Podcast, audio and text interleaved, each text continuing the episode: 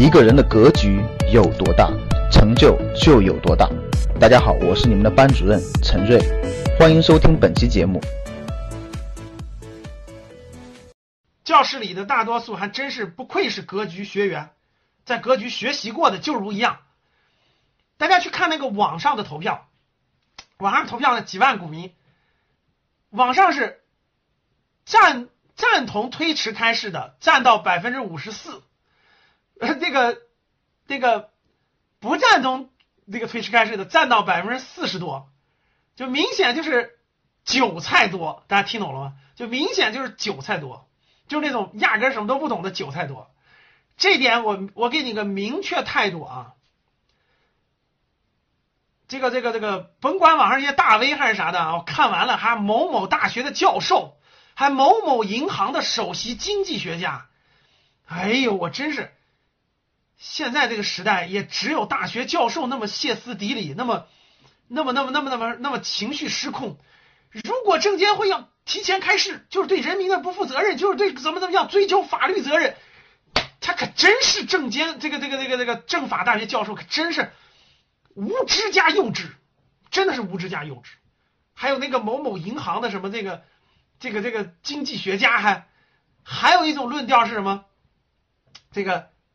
市场要那个限制可以开市，要限制波动率，波动率只能百分之一到百分之二的涨跌停，涨跌百分之一就停牌，涨跌跌百分之一就停牌，脑残呐！真的是没有见过这样的脑残呐！还大 V，我真服了。各位听好了，为啥不能延迟开始？有的人说了，外资不让延迟开市，延迟开市了，这个外资就不能进出了，然后就就会就会那个。认为你国内资本市场不合国际规则了，这些都不是根本原因。根本原因是什么？各位听好了，市场是什么？我们，你想那个普通股民，他说是那个普通韭菜说不要开市，他什么目的？他的意思是说，现在全民疫情都很紧张，你一开市就会大跌，大跌就有损失，所以你不要开是吧？大错特错了，这真的是大错特错了。市场是什么？资本市场是干什么的？大家知道，市场最重要的是流动性。听我说，我给你举例子你就明白了。听好了，通俗易懂的给你讲明白。市场最重要的是流动性，它的流动才是最关键的，锁死它反而是错的。你看好了，我们的目的是什么？对错的标准是什么？对错的标准是对经济的影响更小，有利于缓解，有利于经济的复苏。有利于不要让疫情对经济造成更大的损害，所以我们更需要流动性，不是锁死它。我举个例子你就明白了。听好，各位，教室里各位认真听好了啊，听好啊。比如说，我最近你们看一个新闻没有？就是那个西贝莜面村，大家知道吗？或者九毛九，就是餐饮企业，餐饮行业大家知道吧？这不是诚信问题，也不是游戏规则问题。听好了。你们，我讲完这个案例，你就理解了流动性的重要性和逻辑。餐饮行业大家知道吧？最近餐饮行业都关门了，大家知道吧？非典时候也都关门了，餐饮行业是不是关门了？所以最近有个新闻，就是那个呃西贝莜面村的老板，西贝莜面村老板就说，我们公司账上的钱加上我贷款，我只能给员工发三个月工资。西贝莜面村有两万员工，有两万员工，各位听好了，有两万员工。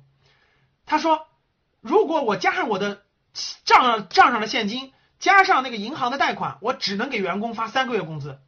如果这个疫情超过三个月，我就倒闭了。”我问大家，如果你是西贝莜面村的老板，你会怎么做？你自己想想，你会怎么做？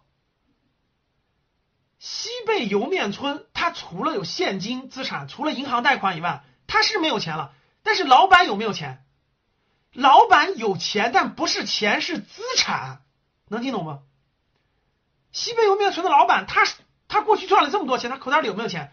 他有钱，他身价好几个亿，但是那些钱不是现金，他买成房子，买成股票了，他买的别的公司的股票，买的房产，他这儿发不了工资了，银行贷款也不能更多贷的情况下，他会怎么做？第一反应很简单，找能流通的资产把它变现。我先讲，我先讲房子的例子，你就理解了。你看，如果他北京有十套房，他北京有十套房，他为了救他的企业，因为这个企业正常运转能赚，未来才能赚更多的钱。那个房子是死的，公司是活的。他在北京要卖一套五百万的房子，市场价五百万，但是现在这种紧急情况下，他能卖五百万吗？大家想想，我问大家，他会卖五百万吗？他不会卖五百万的，他一定是便宜卖。比如说，谁能现金，谁能给我全款，我四百万就愿意成交，我甚至三百八十万，你给我三百八十万，五百万房子就卖给你。我拿这个钱要去什么？要去保我的整个公司，这个公司。那我问大家，如果不让交易房产了，如果把房产市场封死了，好吗？我想卖房子卖不出去，别人想四百万买买不进来，我根本就救不活这个企业，救不活这个企业。我是餐饮龙头啊，我是餐饮龙头，我有两万员工，如果我救不活，我无法救，两万人就失业了，这个企业龙头就倒闭了。我现在问你。是这个的损失大，对经济的冲击大，还是这个市场流通不流通的对它影响大？想获得更多投资理财、创业、财经等干货内容的朋友们，请加微信幺二五八幺六三九六八。